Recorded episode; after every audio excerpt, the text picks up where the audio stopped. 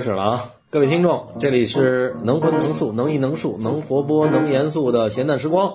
我是周哥大同。今天我们又呃聊一期这个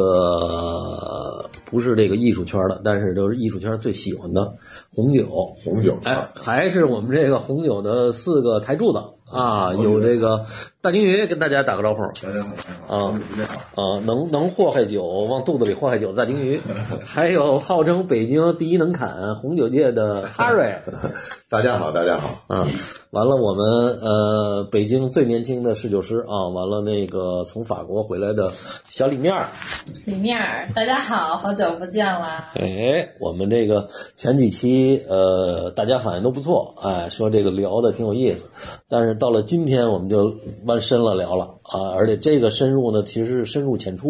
因为我们今天主要聊勃艮第，也是里面上学的这个真正法国留学的这个地儿，所以我们虽然都去过嘛，哎，你去过勃艮第吗？ 没有没有，我我们俩可都没去，啊，我倒是去过，但是那我去那地儿特逗，是我带着我们家老头老太太去那个，就是你你你地洞，地洞对地洞，完了是因为坐错火车 了，啊完了不是故意去的，我不是故意去的。后来下来以后啊，我完老头老太太倍儿高兴，就是去了法国那么多地儿，最后说还记得这个小镇，因为那个小镇里头啊，他那个有那个什么小酒吧呀什么。那时候对我后来才知道那是勃艮第，还真不是特意去的。高起了半年起餐。完了，这个里面给我们介绍，你是哪年去的？我是啊，一七年，一七一八，哎一般跟今儿整是九十一年，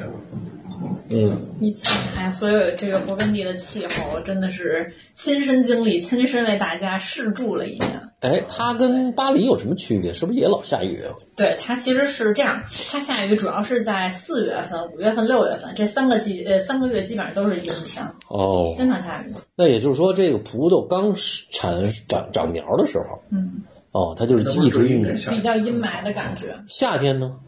夏天的话，就是六月份生长季，它那个雨水挺好的，热，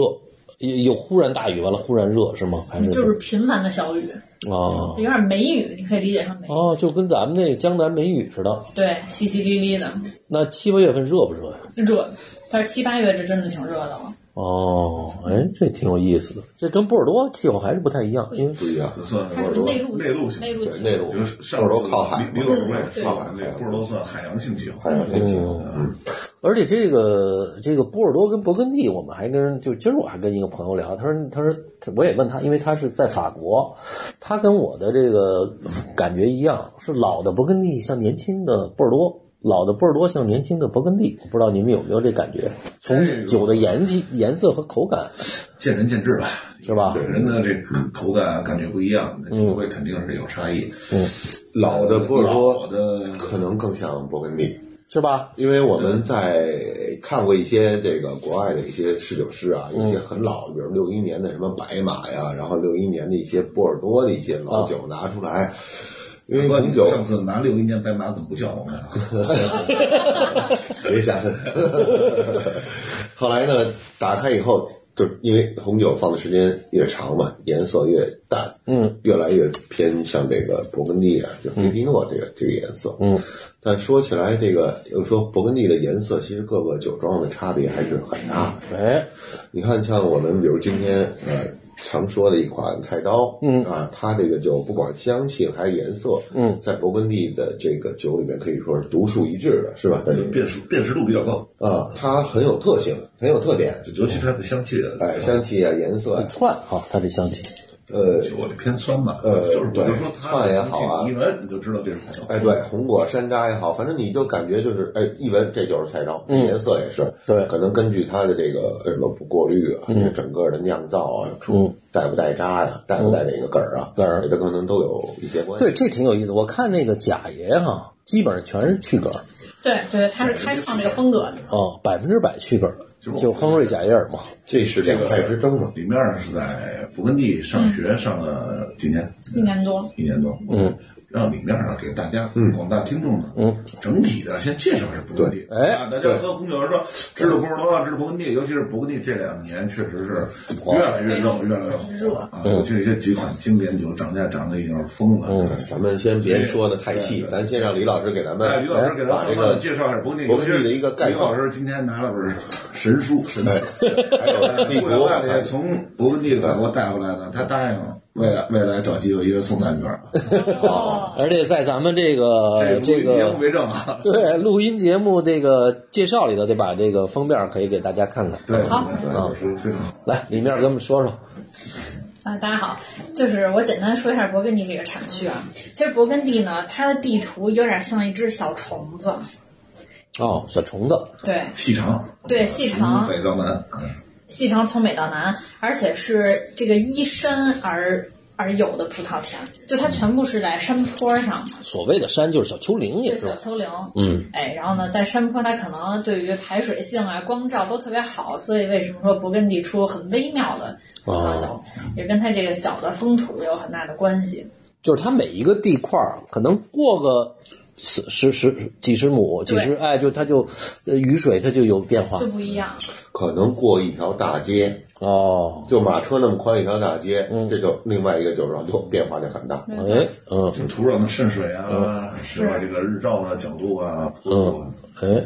所以这块儿要说勃艮第，它没有说某一年的年份好或者不好，它一五年它肯定有好的也有不好的，嗯，相对来讲有一个统一的这么一个感觉感受，有一个评分儿没错。但是好的年份，呃一般的酒庄也不见得能酿出怎么样来。嗯，啊，但是基本上这个不好的酒庄，呃，就差年就就喝差年，就喝好年份差年份就算了。对，那个让李老师先是是细不是李老说一师？下什么是好，什么是不好。嗯，这看其实这问题听着简单，实际上很难。对，咱对这们哲学问题，对对对哲这学就问题是哲学。问题。这个有点太高，有点太高。我们就跟着打打岔吧。就是咱们就说说这个年份啊，跟它的这个关系，啊，对吧？对，好的年嗯完了份接着要说具备这个条件是好的年份，对所谓的好年份是什么需要？条件？哎，需要好的条件呢，那肯定有两个重要因素，嗯，不是太多重要因素，但有一个是非常主要的，就是光照和降水的关系。哎，你看，我们说葡萄生长季，它可能是啊五六五六月份，它是属于一个开花儿，然后授粉的一个时间。这个时候它必须要光照非常强，没有雨水。哦，五六月份，对，五六就四五六这几个月，你不是说这四五六它老阴雨吗？没雨吗？这但是它下，但它下雨，它就可能对于生长季开花儿，它有一个滋润的作用。但是开花了以后，它就不能再下了。授哦粉阶段，它如果下雨，它就是没法儿去传播，哦，这么回事儿对，它是卡得很死的。哦。所以勃艮第的这个地儿，它每一年其实气候变化也不小。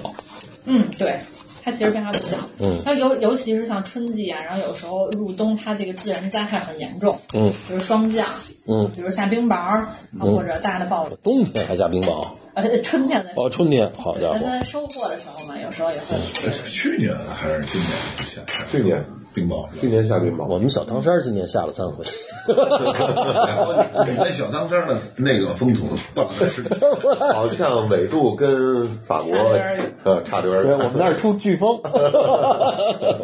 你你还让李老师把那个勃艮第全面给对对对，对，位然后置刚才啊、葡萄啊、品种啊，哎，哎，给是，大家介绍一下。然后降水呢，它是这样，它就必须得该下的时候下，不该下的时候不能下。对，哦，它不是说像大家想的，哎，这一年都必须要光照很好，哎，这一年都得降水，绝对不是这样的。在那个葡萄开花呀、授粉的时候，千万别下雨。对，还有收收集哎，收收的时候也别下雨哎，一下雨就不是什么好年份了。嗯没错儿，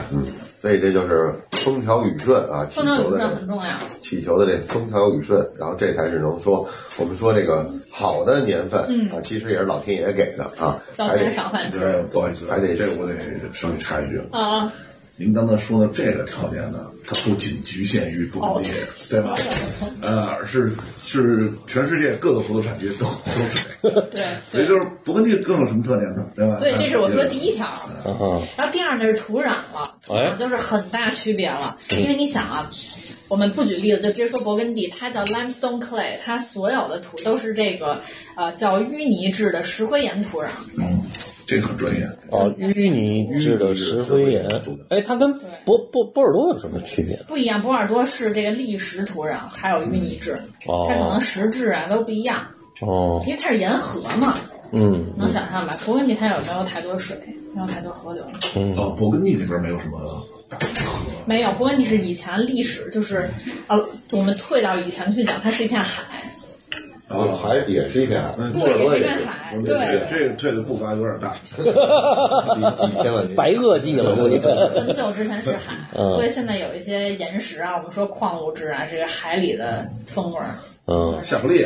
嗯对对对，对它的土壤的表面看起来不像波尔多那样很多砾石在上面嗯啊，然后呢，基本上就是你能看得到土，能看到泥那种感觉。对，嗯刚才咱刚说了这个，今年冬天吧，啊，是呃去年冬天，勃艮第受了很重的那个严寒，啊，对，然哦，后我看到很多图，他们拿着那个烟是吧？嗯喷灯那种加热的东西，油桶油桶烧着煤油，然后居然在那田间就就是给老天爷生着火，啊，那是是是怎么解释这个事？说说李老师啊，那个它是这样，它是为了减轻霜冻，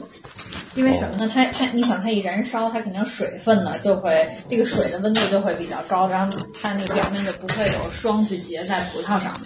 那对它进行是一个保护，等于说热量全部都在下面，然后冷了全部都被水吸走了，啊被烟什么的，嗯哦，这样的。所以这这么个管事儿哈。管事儿，他们没有太多的哥，那个葡萄田里几几公顷还是十几公顷，底下都烧着火，呃，对，它其实跟波尔多相差比较大，它是丘陵，而且它往往这个山，你别看它三四百米，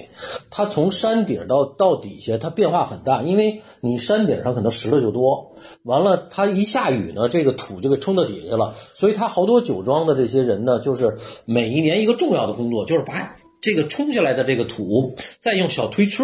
推上去，再培上，哟所以它是这么一个有这么一个工作是吧？好像，嗯，冲击下来的嘛。啊，波尔多基本上它是一个相对来讲是一个平的，所以它没有这个这个这么一就是个土工壤作。跟波尔多是这么个区别。哎，那葡萄呢？呃我刚想说葡萄，葡萄是我们那我就也抢抢抢到了。嗯讲第四点了吧？这是第一个光照、降水，然后土壤，接着就是品种。啊，就勃艮第呢，它是一个只产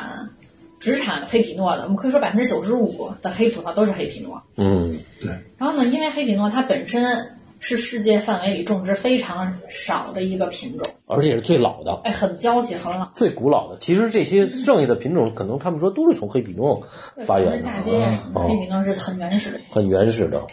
对，所以而且它这个葡萄，它因为它原始吧，就像那个，它其实挺娇气。你比如在，我记得是在一八几几年吧，当时就是那个呃，跟刘颖是吧？对，有一次那个黑黑黑死病，就是那个不是人是黑死病，跟瘤牙，跟刘牙对哦完了，全几乎他全砍了，对对对嗯，全砍了。连就剩了几颗，好像说说，而且是在 DRC 好像剩了几颗，剩下都是美国的品种给拉回来的。从美国给。因为这个有了跟瘤蚜生病，所以呢，那个葡萄全给砍了。我那是不是可以认为，因为它这个呃葡萄品种比较老，没有经过这个杂交，所以它抗病的能力啊，抗一些什么呃抗寒的能力。可能更差一些，是不是我？我个人这么认为，越杂交过的，比如像我们说这个赤霞珠啊、卡本内、斯维扬，它不也是两个葡萄来杂交嘛，可能越杂交葡萄是不是越会呃对气候啊、土壤更适应一些，就抗寒啊、抗病毒的能力更强一些。对，就混血儿比这个 纯种。你看那个咱们我就突然意识到中华，哎，对，什么？么中华田园犬当然中华民族一种？我跟你说，你看那街上那中华田园犬，说中国这个狗一百多种呢， 但是都叫中华田园犬，它比那纯种狗就是柴狗，更更容易适应，对更容易适嗯其实我们刚才讲的黑皮诺、赤霞珠，它们都属于欧系的。啊然后呢，美国那边那边还有一叫就是美国根系的品种，它那种根是完全抗根瘤蚜虫的。然哦后为什么呢？它最后是做嫁接，因为它的虫，因为它的根是不会被那个根瘤蚜所感染，就把欧系嗯嫁接在美系的这个树树根上了。哦所以我们现在的新葡萄全是这样的，就嫁哦接过应。的。嫁接过来，对，因为老它没法抗这种病，就完哦全都已经。哎，这个就就跟过了一次这个那什么似的，呃，COVID 1 9啊，叫什么新冠病毒哎对它跟新冠一样是一个自然的呃嗯淘汰。对，啊、所以我们今天喝的大部分的所谓的勃勃呃勃艮第，全是美国，从这个先从法国又拉到美国又回来，它有一个回流是吧？啊对，它叫 grafting，那把我它对加结在一起，贾杰，哎不是我看过一个书上照片，这种葡萄皮儿很薄，籽儿也不大，黑皮诺啊，对颜色呢？你你因为你你你到地里去看过是吧？对对对，它这颜色跟那个所谓的 Cabernet，就是这个赤霞珠有什么大的区别吗？能看出来吗？其实黑皮诺的颜色非常暗，哦，就是有点黑紫像黑紫的，呃，也呃不是那个暗，是颜色很暗淡，就嗯不是鲜亮的红，是比较暗的那种，像就不发光不不反光啊的那不种是。特别亮丽的红，哦像枣红、哦，我明白了，就深枣红。砖色，有点偏那个颜色，哦非，常小那个品种，看着就小，好甜吗？甜。哎哦那，我采收的时候吃的肯定是甜 的，哪儿酱酒啊？哎，除了这个，咱们已经说了这个基本上风土啊啊，有一个有点说是百分之九十五是黑比诺，黑皮诺对对对红红的，黑皮但是前两天我们有一次机会跟朋友一块儿喝酒，嗯也是我们那哥们儿自己的一个体会啊。嗯他说这红酒呢，嗯嗯，确实勃艮第呢非常好，品质特别好，顶尖级的。嗯，目前无论是从呃价格还是大家的这个口碑来说都是最好的。但是呢，其他一些地方的产区也会出产很卓越、很优秀的红酒，但是这白葡萄酒，我我当然是我们那哥们儿自己说的。他认为，就真的谁没有一个地方能比得了勃艮第的白葡萄酒。绝对这勃艮第的白葡萄没酒有的比。品种，再让李老师继续给我们大家普及一下。好的，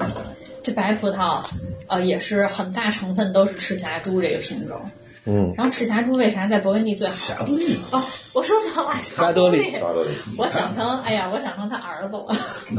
那对，然后呃，什么来着？霞多丽。啊抓到你霞多丽霞多丽，霞多丽，因为它在勃艮第可以酿成完全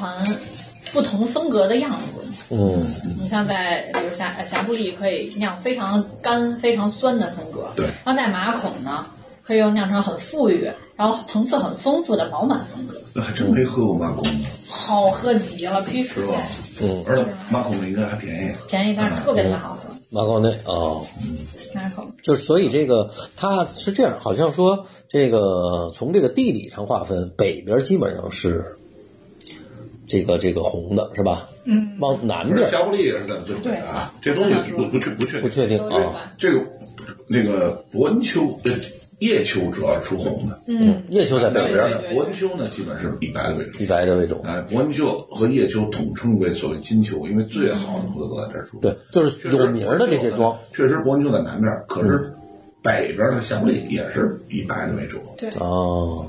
但是就是就是我们讲这个划分哈，就是伯恩丘也好，叶丘，它基本上它是黄金地带。对，所以叫统称为金球，金球，金球伯恩跟叶加一块儿的金球，哦，就最好的葡萄酒。这金丘你都走过吗？金秋。金秋可这个真能的夜秋比较多去的，哦因为夜夜秋秋离地荣很近，我们开车就去了。哦但是博纳秋还是挺远的，得坐火车。哦，伯恩丘还是挺远的。OK，完了，这个这个咱们基本上已经比较分清楚了啊。大家如果喝勃艮第，首先要分清楚啊，是到底是哎红酒，我们说啊，这个这个呃北边的这个叶丘比较好啊，呃白葡萄酒基本上在这个伯恩丘最好的，是吧？大致可以这么理解。大致可以这么理解啊。对，嗯嗯，如果你要升级的话，打怪升级嘛。但是你要说我就是喝，所以所以这个酒它有很多大区的酒，所谓大区的酒，其实它就是这一个酒庄把所有的这些葡萄都放在一起，叫大区。我们嗯大区，其实还有一个白葡萄品种，李老师也得提一下，虽然不多，哎，哈利高嗯特，对，这个也是，呃，勃勃艮第里面很有特点的一款对这个白葡萄，但我真没喝出好了，太酸，那个一般的阿里高德肯定是偏酸，对吧？而且是那种老太太家的对，唯独老太太 家的，您可以喝一喝啊。就是平常我们其实不而且太最近开始出一款就是，呃，老太太们家的不是那个奥维农的，嗯，就是白头的呃不，它是黄鲜皮的，啊，黄头的呃，那个阿里高特这个非常高调。哦因为，OK，就是勃艮第的白葡萄的这种霞多内的占比，就跟红的这个黑品种的占比，基本百分之九十几都是小酒类，只有百分之不到百分之五还是多少是阿里伯特。但是近我看过一篇文章，近几年呢，他们在勃艮第好像有几个挺知名的酒庄，他们成立了一个类相对比较松散的一条组织，大家就致力于酿制最好的阿里伯特。哦，啊，所以有机会的话也可以试试。嗯而且可绝大部分是非常酸的，确实。所以而且吃那个就是就是一定要他那个一定要吃那个特别横的那个菜，要不然真的但是老太太的阿里高特还能闻出芝麻香来呢。哎呀，对，那那当然咱们不提乐话，咱们提咱们今天是一个对对对这个哎，咱们提一个后期普咱们普及的这个，基本上就是说呃这个红的白的咱们已经基本上熟了，对完了剩下的还有一个主要的。哎，你再给我们介绍一下它生产方式。我刚想说生产方式，刚才其实其实我们一般讲一个产区都会讲一个是自然因素，一个是人人呃人工因素。其实自然因素刚才我们已经说了那些要素，然后人工呢，它特别神奇，就勃艮第永远都是说酿酒哲学，嗯，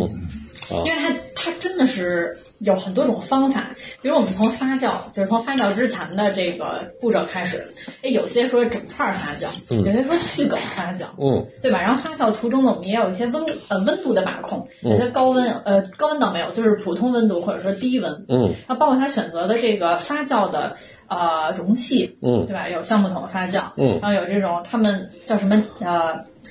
我不知道那个叫 concrete，叫嗯那个词，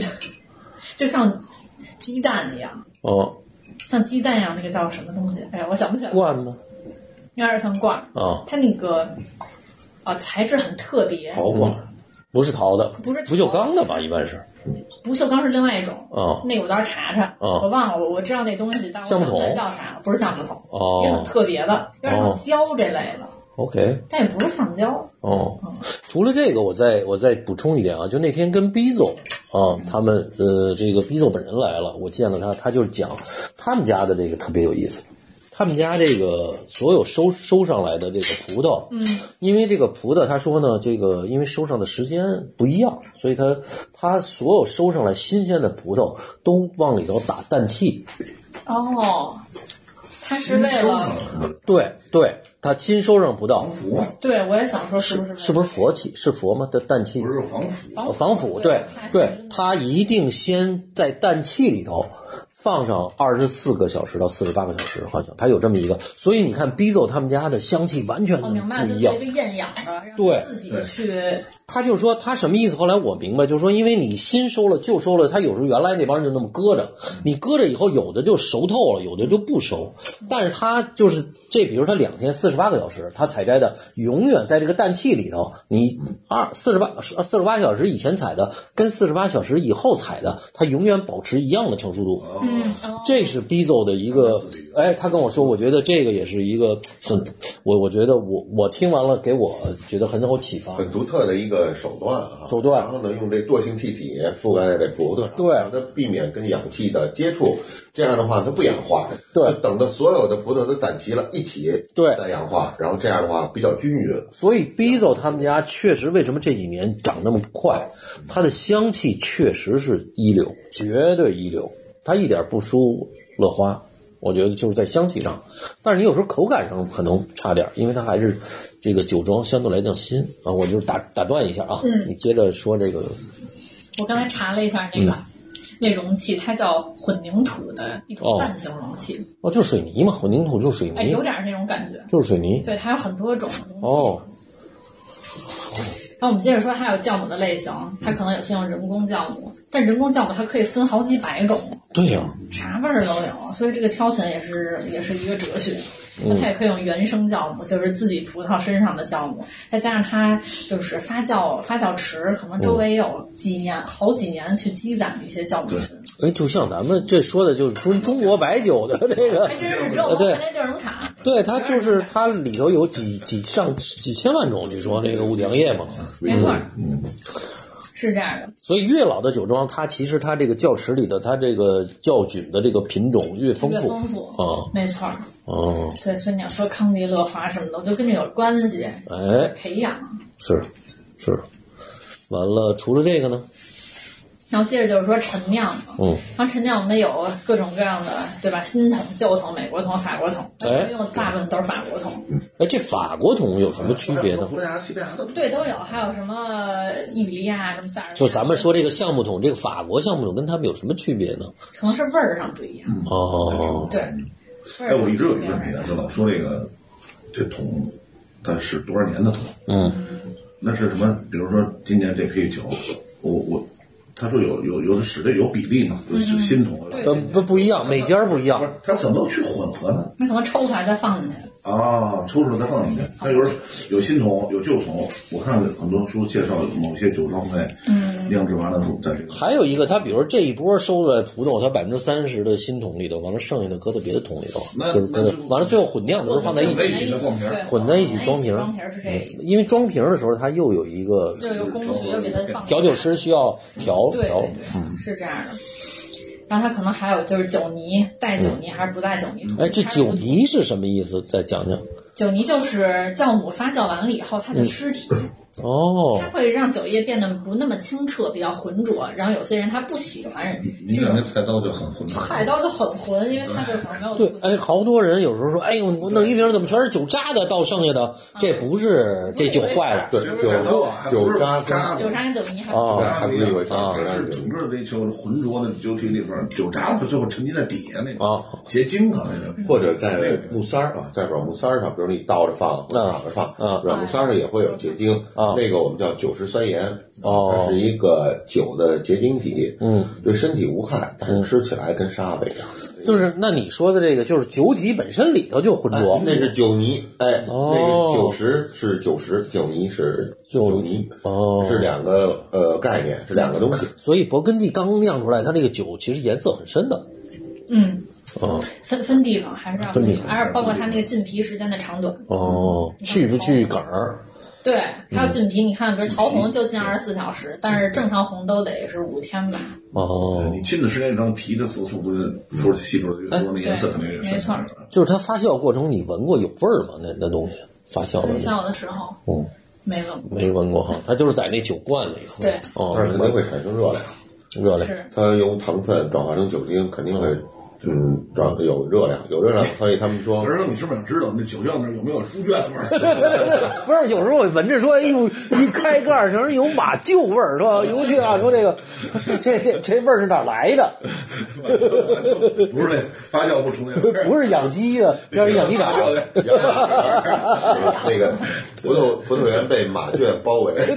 周围是养马的。 对，完了这个，除了这个呢？哎，我刚才又落下一点，就是嗯说葡萄园里面的种植又是非常关键的一步，因为我放哦，到最开始的时候，你到时候可以剪到最开始。没事儿没事儿，咱们就是咱们就是聊着聊着，就是但因为他大他其实平常人听他也是，就是他是一个发散型咱们这种聊天节目嗯哦，那最好。它不是一个说我做一报告，说 A P P，说我这儿一二三四五逻辑没有，他就听着听着，因为他有时候做饭呢，那哥们儿可对能他听着你，哎，他可能一下哎听到后边那点他所以啊找到呢，了，就更感兴趣，更学习更重要。对，咱们这不是一个知识类的一个确实节目，是就是一漫谈，对吧？就是漫谈有，一大致的一个漫对谈。你你你你说的哪儿呢？说我说跟你说，葡萄园的种植，葡萄园种植啊，对对对，种植就是大家可能听说现在很多自然酒，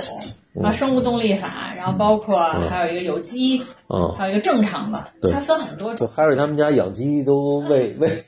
喂的全是那新鲜的，是吧？啊他是人家就喂虫草，说不是去不浪费不浪费缅甸买回来，不是那个假的虫草，萝卜就是萝卜，当萝卜用。嗯，完了，你接着说这个生物，这生物动力啊，到底是一个这个噱头还是一特个嗯别玄乎，啊生物动力法我认为不是噱头。啊？就现在这自然比较这玄乎炒有点真的按噱头弄。这有时候自然酒你喝点馊不拉几的，那个真馊。我代表着这 PP 的，它就是自然酒对的一个很有代表性的人物，但是我觉得他是实实在在的用这种方法去提升自己酒的品质，对不是他没有用这标榜哎，去拿这标榜自己然后炒。对这两年这自然酒给炒的有点儿。哎，对，这自然酒又是个什么意思？跟生物动力法有一个事儿吗很大区别很大区别。你可以说这么说吧，自然酒可以就是从头到尾它没有二氧化碳的这个或者人工的干涉，它就可以叫自然酒。嗯，比如田里我不放波尔多液或者不放这些啊、呃药物，然后、哦呃然后酿造的时候不放不放人工酵母就是原生酵母，啊然后哦做水土泥不发酵，然后单丝儿过滤这类的，不用化学的东西，嗯我还真没喝，呃，就是 PP 没喝过，其他的嗯很少，我也很少喝起来。很酸的哈，这嗯个。就这小菜刀是一个典范，哦，那个我小菜刀那个，红黑的，呃，对对对对，他的那嗯个叫 PP 小勾小菜吧，刀啊，他和勾也是这个什么苏格自然酒的一个一个先锋似的，嗯他那就是特别酸其实自然酒都是这几年，这近十年发展，咱就不聊这个，这个这个离得有点远。咱们现在还生活动力吧对，咱们还是主要聊这生活动力吧，因为这个对于勃艮第是从勃艮第开始的，生动一下太有意思了。是是落花老太太发明的吗？不不是，它是德国的，德国人发明，他们是他们是有一个日历，嗯，就好像我我们们中家国的我们手机上都有这个日历，哦嗯因为我喝好酒，九日果日哈果日嗯有，那今天啥日啊？啊，这这其实就是中国农历那黄历，哎，没错，对吧说今年就是我说的今农历年是阴历，呃，阴历说的没农历错儿，啊，就是那个东西，哦他们有一个日历。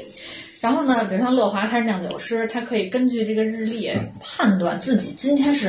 啊、该该做什么事儿。嗯不好意思，大师兄，今儿是 根日，所以不宜喝太好的酒啊，对，咱们今天可以啊，咱们今天聊没问题，聊没问题。对，就是口口口嗨啊，意淫一下饮，酒是属于最差，哎呦我天！然后还有一点，就我们从宏观上来讲，它怎么用生物动力法呢？比如说月亮跟月一跟潮汐有关系，跟月引力有很大关系。比哦如我们说的潮汐，是因为月亮离地球非常近的时候产生了引力，嗯把水引到那边去了，哦就往上引了，哎，所以这个就涨潮了。嗯，对吧？那月亮一圆，它就落下来，就潮落了。那其实，嗯在葡萄田里是相同的，它是水分，哎，在地里的水位变高了。然后这时候呢，我们可以进行一个，比如摘果子呀，然后去剪枝这方面的。嗯但是如果水位低的话，就是说潮落的时候，嗯那我们可以进行翻土啊，然后或者是啊、呃种就是种植土里面的工作。嗯，行，就是根据这个我们说的这个黄历啊，嗯嗯，今天宜干什么什么事儿，对，忌不不不适合干什么事儿，是吧？嗯，这样的话就是哈瑞现在主主砍一下，主砍一下。对，这哈瑞对这比较了解的比较深，生物动力法。这个因为你出门不是每天都看黄历吗？ 我得我得看看今儿 宜什么，今儿是宜下雪还是宜我我在哈瑞他们家看见北全北京最大那咔一大撕片儿的那咔一撕，上面写动什么动土什么这那的，反正就是倍儿倍儿细。那不是是横着撕的，是上下撕的。上下撕对对对呃，一月一号是一大厚一本，撕着撕着到年底最后没了。咱们小时候都有，对，撕没了一张一张。但没那么大个儿了。你了解的这个，我记得老太太说还她把什么猪肝儿啊，哦，什么这是发 BD 酵，世纪。这是个吧 BD 就是它有一系列的，好像是二十四还是二十五个，对，在在这里头我们讲老太太全是乐花啊，我们的这个这个没别的了哎，没别的老太太，只有一个哦别的老太太都给废了。 啊当然，那个双击有一老太太，但是她基本上嗯不在这个这个说的人也不在了，人也不在了。这个我觉得就是另外一个勃艮第的这个传奇酒的，哎，一个传奇，另外有意思的地方啊。哎，你给讲讲这个，除了风土，就是他这个酒庄的这个事儿。啊，有个传承。你看这个，大家都认这个酒庄的酿酒师也嗯好，庄主也好。如果这个庄主不在，换了下一任，不管是因为什么原因，那可能他整个这个酒的风格会。呃，差很多，风格迥异，或者有有可能会变得更好，也可能会变得更坏。不是，这个有一前提是这个庄主是新四酿酒，嗯，对对对，就是酿酒师，嗯嗯，他不会有开大表，因为原来那个时候这个他不酿酒，哎，咱们我问问你，这勃艮第的酿酒的酒庄跟这波尔多有什么区别？呃，不过你先说，说完了我我告诉你我的感我受。我就我说我个人的感受啊啊，这个呃，勃艮第的一些酿酒师啊，更多的偏好于自己，就是人。然后呢，他按自己的喜好啊，个人就突突出自己的特点。嗯，你像波尔多呢，首先因为产量比较大。嗯，你像那些比如拉菲、拉图啊、牧童啊，尤其牧童，每年都二十多万瓶的产量，它呢更我觉得更对于这个酿酒师更取悦于这个消费者，因为它量比较大。另外呢，它调的比较均衡，比较平衡。嗯啊，就是说，呃，越越不好的年份，越能展示这个这个就是调酒师啊、酿酒师的这个能力。我告诉你我什么感受哈、嗯这个波尔多呀，就是人民公社，为什么人工社呀？说这他他都大，所以这这这一公社就这一块儿，他雇一帮工人酿这个，一一酿好几十万瓶儿。波尔多就全你妈是富农和地主，对吧？说操，原来还有自耕农没了，我操，一块钱现在波尔多一块钱，就是他们怎么算？就哪怕你像这个 DRC 哈，就是你怎么算这块田产出来的都他妈不值。就是它太太贵了，所以上现在波勃艮第上的所有的酒庄，就是基本上除了地主就是富农了，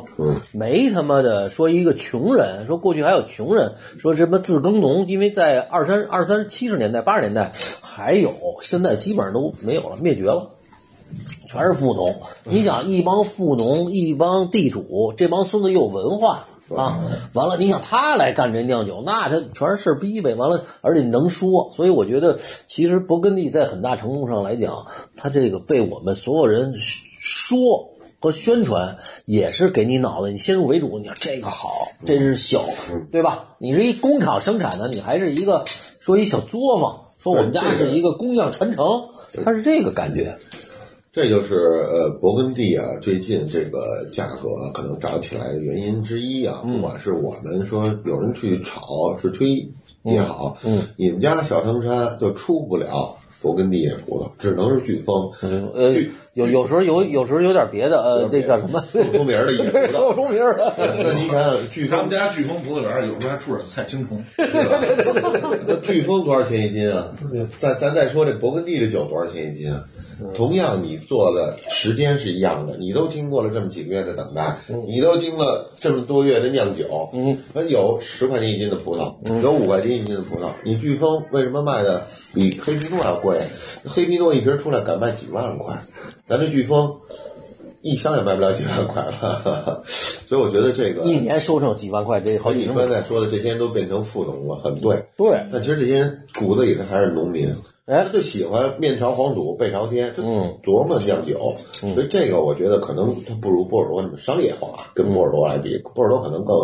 你看他每年设计的酒标，嗯，你看比如说这个什么牧童啊，请请请画家啊，呃，各种嗯你你的朋友徐亮老师，啊，对徐老师这一八年又搞了一个这个徐斌啊写的那个嗯徐斌，呃，徐斌字不是字，画不是画，就是把牧童的英文变成了一个这个这个英文英文 嗯有人， 法嗯管文，法嗯就是字二十六个西语字肾母。亏啊，了。肾亏， 对对对，有人管 叫肾，对对对，有人叫肾亏。所以说，我觉得这个波尔多，如果如果说牧童像包括拉菲这些酒庄，他们赶到一百五十年的周年，嗯他会古罗马的数字加个 CL 什么的，很商业化。嗯，反而我觉得勃艮第这个还是相对来讲比较纯净，嗯但是没办法，那除了富农，像你说的庄主是农民，全是富嗯农，那没办法。但是咱们说到现在，最主要的两这个勃艮第的酒庄跟波尔多的酒庄一个最大区别，咱俩都没说出来。大金鱼怎么讲讲？我考考你，一个，你把这么专业的问题问一个业余人，我觉得有点不是太道你理。是属于喝的最多的，你给我们讲讲你说你说什么是最勃艮第的酒庄跟波尔多酒庄最大的区别。你们都说的什么区别啊？我们说的什么什么生物动力法呀，什么富农啊然，后什商业化呀么人民公社呀，但是都没说说的对。我想想，你这指的是什么呀？你是说在它的李老师产品的营销？不是，就是就是生产酒的这个方式上，不是，不是什么什么不是，对啊，，因为这这是我最空白的，我对生产我告诉你不太，我告诉你是什么呢？最大区别，你们你们这现在再啊，给点提示呢？是是说这勃艮第的这一个酒庄里头，嗯，它生产不同地块的酒。啊，而波尔多它就是这块田，基本上啊，就是就是这块田。对为这为什么人民公社呢？它就这它就这块田，这大帮这帮人全对对都对对，就刚才刚才说了，一个牧童自己这点地，一年出快十万瓶儿。对，嗯，这勃艮第的一个酒庄，它可能非常好几十块地散的，嗯在这个村儿有一块地，可能零点几这公个顷， 好玩的，在那个村儿有块地可能一公顷，嗯，所以它既比如它既属又不是香槟丹，又属香槟的悉尼，对甚至福州啊，它既富都有，是又出干红，还出干白，对，有就是你拿这 PP 就很有意思就了还。有一点，我觉得很奇怪。今天早上我看那知乎面的介嗯绍，他们是从呃五几年就一直在收购地块儿，现在已经嗯收了十八块儿，就他们每年都在你知道这让我想起什么？这让我想起时尚界，吞并。不是，就是说这是一个法语叫 haute couture，就是高级时尚裁缝。和对和这个低级，就是你去你去卖场，跟这完全不是一个区别。它是在不同，它这个一个品牌下哈，它一个它，比如说 Zara，它有几千个设计师，嗯它这一个设计师就设计这一款就几十件儿嗯你明白吧？这跟就是说跟那个说我这一个品牌，比如李宁，我他妈的卖的全是一样的，不不是一个事儿。他这个他养了很多的设计师，所以他的每一块儿，其实他都为什么说勃艮第是个艺术呢？他每一块田，每一块地都是按照我自己这个设计师的设计的理念去生产，所以这个是一个特别大的区别。也也就是那个大师兄想说的是，展现各自的风格，对展现自己的理念。对，你呢有一个舞台，像勃艮第呢，这个就是你的舞台，哎，这边可以让你表现自己，嗯你自己一些想法呀、对你你的这块田的风土啊。对，然后这你说人民公社，那就有点这个集体化，然后呢所有东西天偏遇。对，你这个调酒师必须好的年份给我做出好的拉菲，不好年份也要给我做出好的拉菲。那必须的。那你给我用桶啊，给我怎么样调兑啊？嗯，他是什么概念？比如我们小汤山哈出飓风，比如咱们四个人哈，哎，你也有一块田，都出飓风，哎，居然产出来飓风味道不一样，嗯，都叫小汤山，嗯，这块地都叫小汤山，但是咱们四个产这飓风完全就不一样哎， 味道你别就不一样说，我在飓风，我在小汤山儿在万寿路产飓风也不一样，呃，对对对对对，我产的也不对一样对对对对对，就是他这个特别细，而且就是细到，就是有时候你难以想象，他这个勃艮第很很小的这么一个问地，题啊，所以这个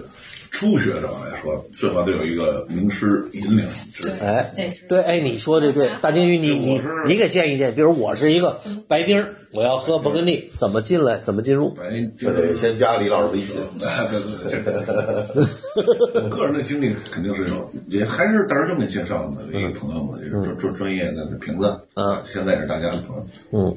嗯，自己也有书，嗯，还是你如果没有这种机会，就有一个好朋友来帮你详细的指导的话，你就买点书看呗，看看书，哎对吧？呃，你这个我觉得还是进阶，我觉得先可能先从大街大区开始那肯喝。定是那肯定这是个他，你再讲讲勃艮第的分有级，个指引的，有个有啊个书，有个序幕，你要是说一如二果有三四嗯朋。友能给你讲，那最好，那就更直观，哎也是。那如果没有的话呢？如果真是对葡萄酒很感兴趣的爱好者，又想对勃艮第有进一步深的了解的话，可以看两本书。嗯对嗯啊，你包括这个。瓶子里的勃艮那第，个包 括台湾的那个那那那徐徐什么，反正有那么几本书，嗯，看看书，简单的了解。先了解一下，对你比如说，大家刚才李李老师说了，这葡萄百分之九十几，红的就是黑皮诺，对吧？白的就是香醉，嗯然后还有一种红的，那就是这个佳美，那就是周嗯来那个新酒，然后白的还有阿里高特，那这几种葡萄酿的酒大致有什么特点？嗯大致什是么不特是点嗯符合你的口味？你符合，我就喜欢那个。你比如我个人为什么？之前喝了那么多酒，最后自从开始喝勃艮第，就基本上就是像平子老师说的“弱水三千，只取一瓢饮”了，因为哎确实是好，尤其是还是什么，作为红酒，它用一个单一葡萄品种酿制出那么丰富和变化，嗯，那么深邃，嗯，那么深远深厚的酒，而且关键是庞杂，对，而且给你呃，我非常同意这个“庞”还有“杂”这两个字可以分开说。嗯，它不是一个单纯的，就是一哎个简单的喝酒的一个器官的一种体验，嗯，更多的可能甚至能，比如说触及你灵魂，对，对吧？比如当时有一次喝高兴了，就自批了周批《红 楼梦》，啊，批的就是除了正十二钗、副十二钗，当时又弄出三十六道菜，哎这就了解了解是对酒给人带来的愉悦，啊所以说，升华的一个确实是勃艮第的这个，你要往里深了钻，是特别有钻头，嗯特别有趣。后几期咱们一点点慢慢聊，对对有有很多的机会。咱们第一期，哎，你再讲讲庞和杂，这个刚才大师兄说的，就是呃，一个酿酒师或者一个庄主，他可能有好几块田啊，然后有有干白呀，有干红，可是呢，反过头来呢，咱还可以换过来讲。呃，这一块田呢，又有很多的酒庄，嗯啊，所以一个庞，我觉得是因为它的这个呃庞大，咱呢是因为同样的一块田，有很多酒庄都有这块田。咱打个比方啊，大家都经常知道的这个叫贝日啊，有人叫篱笆。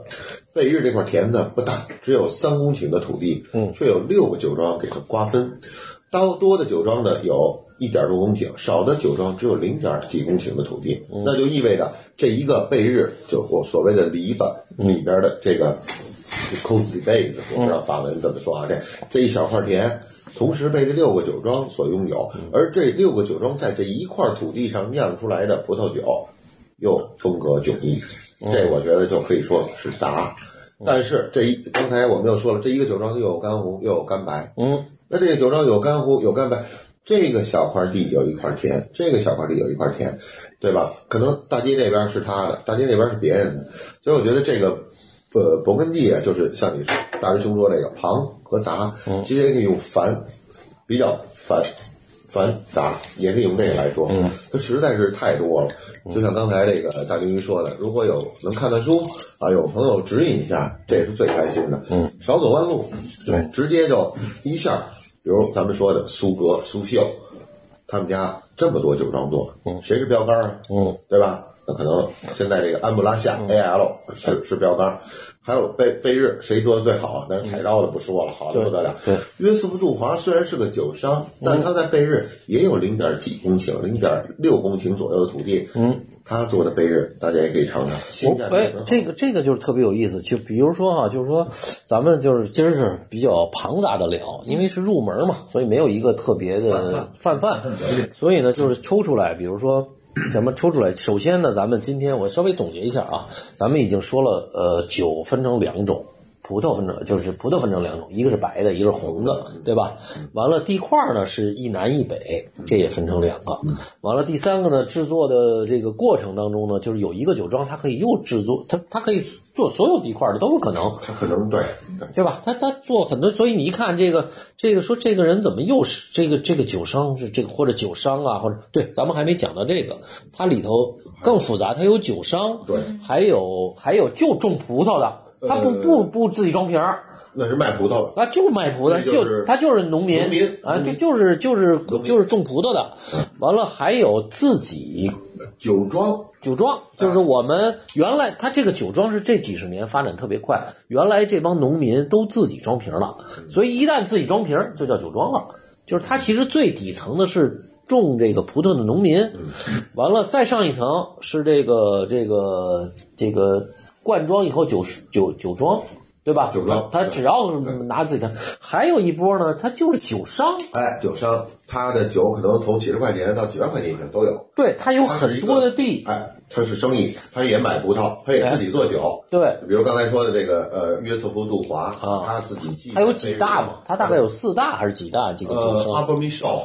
呃，A R Upper Upper Michel 嗯 A B，然后呃，约瑟夫·杜华，嗯，好几个大的酒商，拉杜，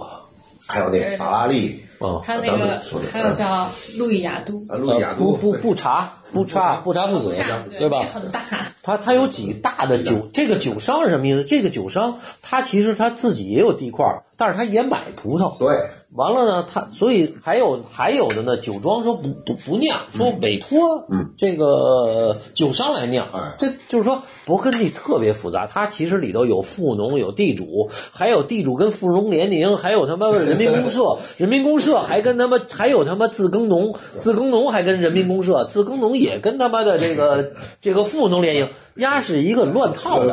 太复杂，没人也听了。不是不是，就是说，当当就是咱咱们说的这个，就是它它里头是一个庞杂嘛，咱们讲这个庞杂再这个，再往后说，就得说这个他自己酿完了酒，他还自己不装瓶，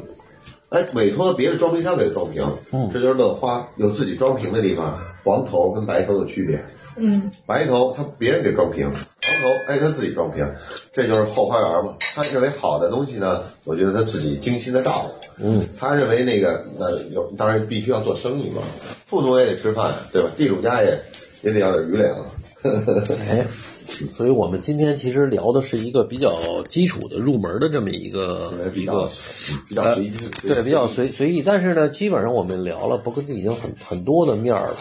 呃，就你待这个一年多，你聊聊勃艮第的人是一个什么感受我插一嘴，那个分级还没有，啊？芬芬迪迪还没说啊，芬迪，对对对，呃，他它是一个特级田，呃啊，哦嗯不是，它最低低是大区，就叫勃艮第。完了第二集是村集，是你哪个村子？完了第三集是村级略地，呃，那不在题一级 AOC 那个里边，村级略地不在那个法定。不在提，但是就是说咱们常客是知道那个是比村级要好一点。对好一点，就是说得标出来了，这个对地块的名字得标出来。对，就是说村级略地啊，就是说所谓村级略地，它没有上升为一级田，它没有上升为一个等级，但是呢。它又是一个单独的地块儿，所以我个人认为它比村级要高一点，它起码是就标确准。实是就是高。呃，划分的更细，品质更有保证，应该这么说。完了上级上头是不是就是一级田？有没有二级田、三级田？没有，就是一级。对吧？上面是一级嗯田，完了再上面是特级田。其实它基本上一二三四五头盔级，，头自盔个儿，不是有一个村级略地，那不算，也不算，不在行政级里 ，AOC 里基本没有村级。这就是四级。但是作为我们今天的这个聊天的节目，就是说，而且也也我们喝的今天有一款这个，到时候我们也给它放在咱们的这个这个这个这个聊天的这个菜刀的这个 clue，它其实就是个村级略地，它不是一个，它既不是一级田，它也不是一个村级，所以所以这个一级哎，所以就就是是一个绿我个人认为是五级啊，但是官方呃里面官方只是是四级，官方承认的就是四级，承认就是四级，四级嗯，对，咱们钢盔、头盔， 钢盔，钢盔是我们发明的啊对，因为法语叫 grand cru 酷呢？ 嗯啊，叫钢盔，所以钢 first crew。破灭盔棉裤、啊，我们我就给它起名叫头盔头盔，哦这是选一嘛，不是这样头盔等于破棉裤。啊，破棉裤 对头盔哦，钢盔头盔嘛，这应该很快叫响，通俗易懂。对，通俗易懂嘛。说我喝了，我喝了一个头嗯盔啊，大家说 first crew 啊，钢盔、因头为盔，哎，更好吧？是吧？就是这样容比较容易进入。不是还是你别老那个走偏了，又见走偏 了。还是李老师正经的把这个四级给大家稍微简单的做一个介绍啊。四个级别就刚我们讲了一个村，呃，最大是大区级，是也是比较它的位置呢是在非常低或者非常高的地方，因为我们讲了勃艮第是一个山坡，对吧？它正常酿好葡萄都是在呃二百五到四百之间，二百五到三百五之间吧，是一级跟特级园的位置。那那我们说大区级可能是非常低的，就在地面上或者在特别高的高山处、特别冷的地儿，然后非常贫瘠，啊然后这两个地方是产这个大区级，然后村级呢也是偏低一点的地方，就海拔可能在一百左右是村级，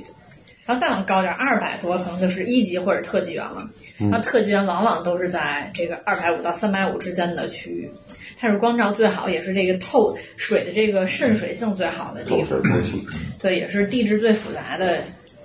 一个位置，嗯这就主要是四级。然后其中特级园只有三十三个特级园，哦，三十三个，哦三十但是呢，但是特级园它大小又不一样，有些巨大，比如像高高洞，对，高洞它最大的一个特级园，它就比较水，我感觉。然后一而且我真的不爱喝烤冻，我就是说，就是说呃，你说这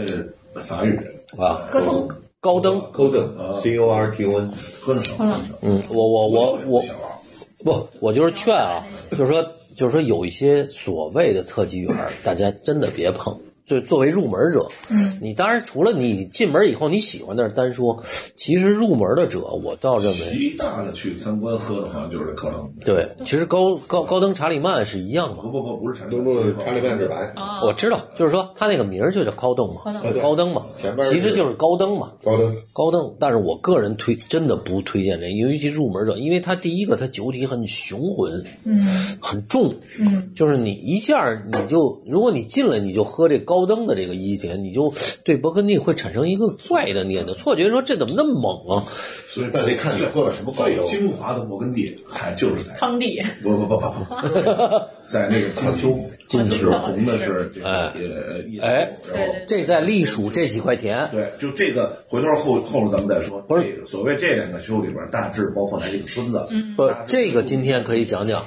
我觉得可以讲几个村子，这所个谓村这级个，所谓的这个产产区里边的，就是叶秋，才真正是出产最具代表性、勃艮第代表性的对。这个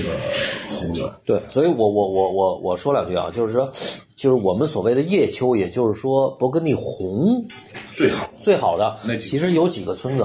一个第一个啊，就是在嗯从北往南就是走吧你对对，就是这个香贝香贝丹丹，香贝丹。或者叫香贝坦对香贝，丹或者叫 g a v h e 上法语叫 g a v h e 上贝丹是吧？热屁吧，热不黑，热不黑小美丹，嗯，英文我老现在有点乱啊。晕 了，喝多了。香美丹，香美丹，再往再往下，呃，下面那应该是莫非桑丹尼了吧？摸花桑多尼，看，莫非圣丹尼，圣丹尼多。有一个，但有我多一老师边上手里拿着那但是其实圣丹尼的这个村大家知道的很少，对我喝的也不多。其实就是，其实我认为啊，香贝丹就是大家如果刚开始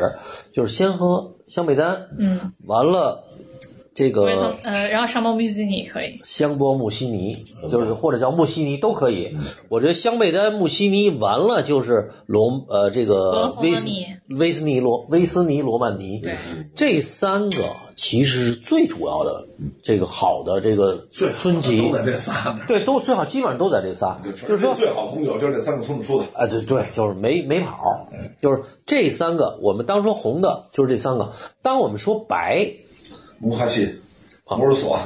都小木莫走。莫哈谢，嗯呃，这个这个中文叫什么呀？这咱们你说蒙哈谢吗？啊蒙哈蒙谢这叫蒙哈谢吧？蒙哈谢还有人叫香榭社，啊，香榭社，那个那个香法榭国社的一那不个啊是，法国对的对对对，完了就是戈登查理曼、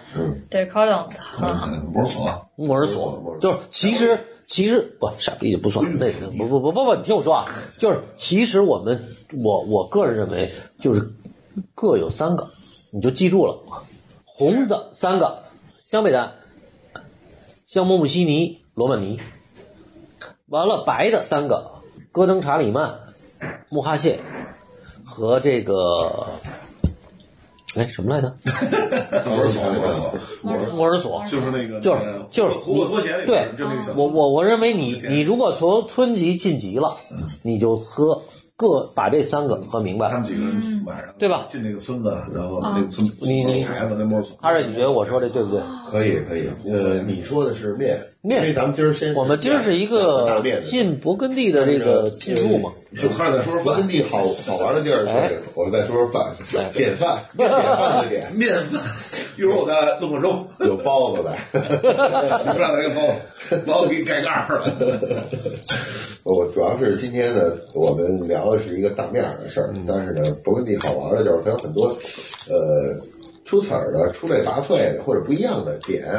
你不能说这个高登都不好，不好嗯的不能零九年 DRC 干嘛收了高登的点，他没收别的点，对吧？所以呢，这个将来咱们再往后聊勃艮第的时候，往后再聊细一点，然后呢，可能说一些个别的案例或者一些有意思的事儿，有意思的一些酒庄啊，包括这个新旧庄主的交替，嗯啊，他把这个酒庄传给他儿子也好，传给他女儿也好，然后，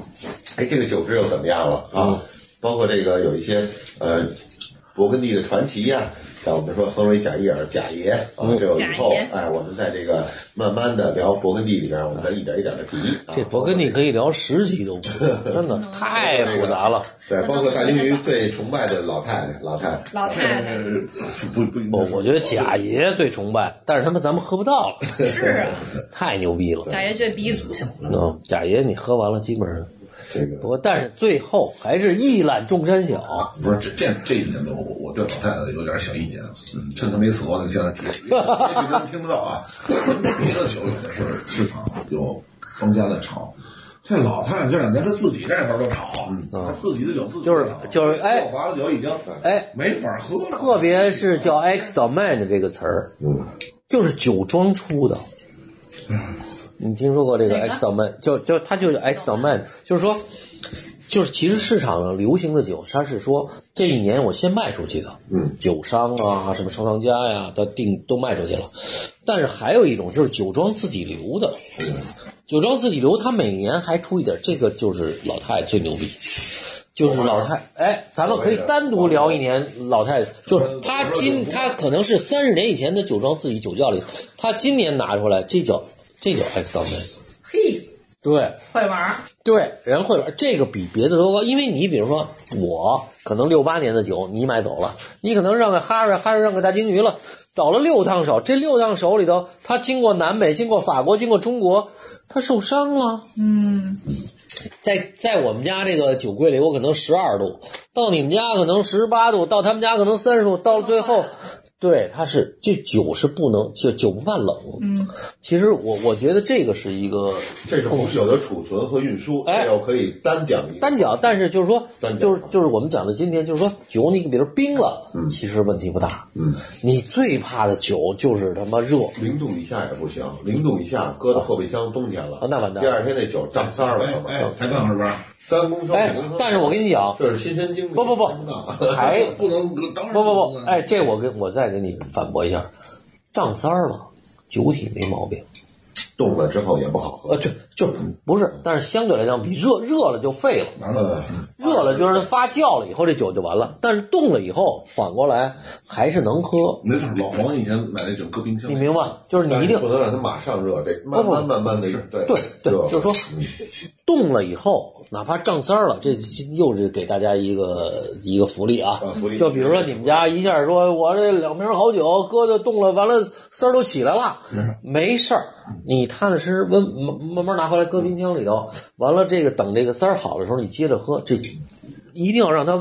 一点一点的回到正常的十四到基本上十五到十七度吧，十四到十七度，十六度嗯差不多吧。这个温度十十五度之哎，间吧。大概是这么一个温度就没事儿。但是问，但是你如果搁到四十度，你就搁三天，这酒就完了，这不胀不胀三儿都完蛋了。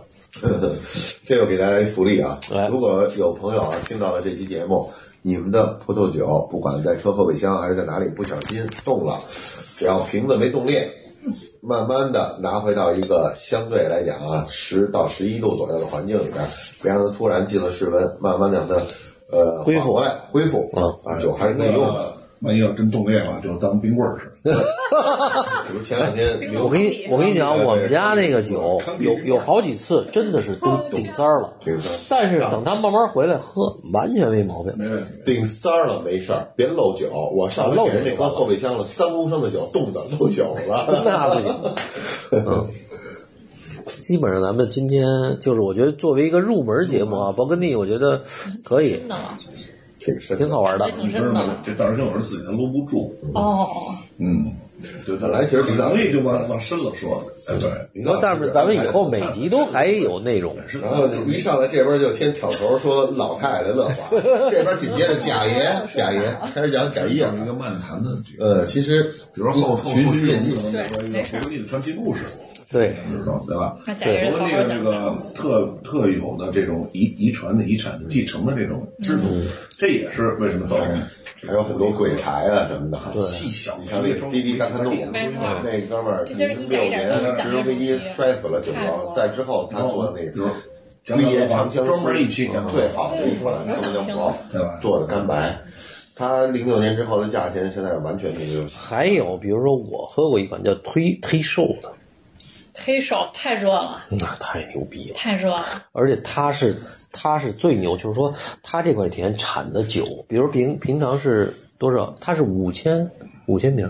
到六千瓶，嗯平常可能就是那和咱们康帝一样，康帝也差不多这个。不是它特量特大，我忘了是不是五，多嗯对，特别多。哦，呃，平常就三千瓶左右，它可能五六千，它就是很量很大，但是也没翻译毛成病中。文叫什么酒庄？啊李老师黑瘦不就特热吗？啊， T R I C H O P，呃那哦哦，我看看 T R I C H 是多少？ O T 好像我印象这个，这老头死了也是一这个死家了嗯有举气宝啊，他们家啊，对，非常牛逼的哦，不知道。这是一个死了，跟他基本上已经封神了，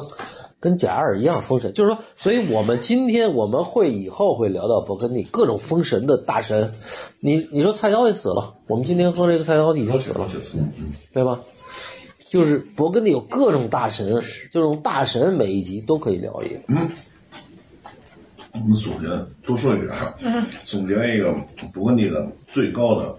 五五大高手：嗯，五大高手，康帝、老太太老太太、阿曼尼卢索、啊，阿曼尼卢索。你说酒庄是吧对不对？乔治·卢米耶、就是军库李白面，、李斯白，利奇贝尔。对对这对，五个是最牛逼的。对，不是我跟你讲，这就是什么呀？你看金庸了吗？南帝北丐是是，东神通，对，真的东邪西毒，对吧？但是那个这没应该有手喝机。金庸是在我以外还有更高的，什么风清扬了嘛，这个那个了，还有扫地僧呢，嗯在勃艮第就没有，就没有人能超过这五个人。不，就是说我其实金庸也是这五大嘛，就这五大都可以聊一聊。东邪西毒，南帝北丐中神通，双击，嗯，对，我觉们好像升级算了，不是？越来越觉得他 哎，作为入门的第一集，每人说一句话，来，那个李面儿跟我们说，我们是第一句话，嗯大家刚入完勃艮第，千万别花好多钱。啊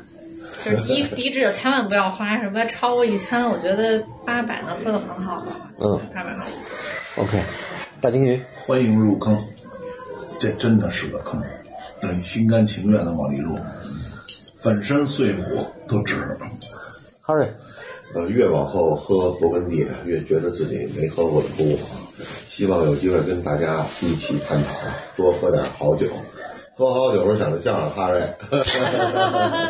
哎，我最后总结就是，大家接着往下听。这个勃艮第入门以后，你入坑以后，虽然你不想入，但是一旦入了以后，你一定得听我们闲淡时光这个播客。 哎，完了，你的受益是无穷的。必须得听咸淡时光。嗯闲淡时光一定要听。得 带你入坑，勃艮第。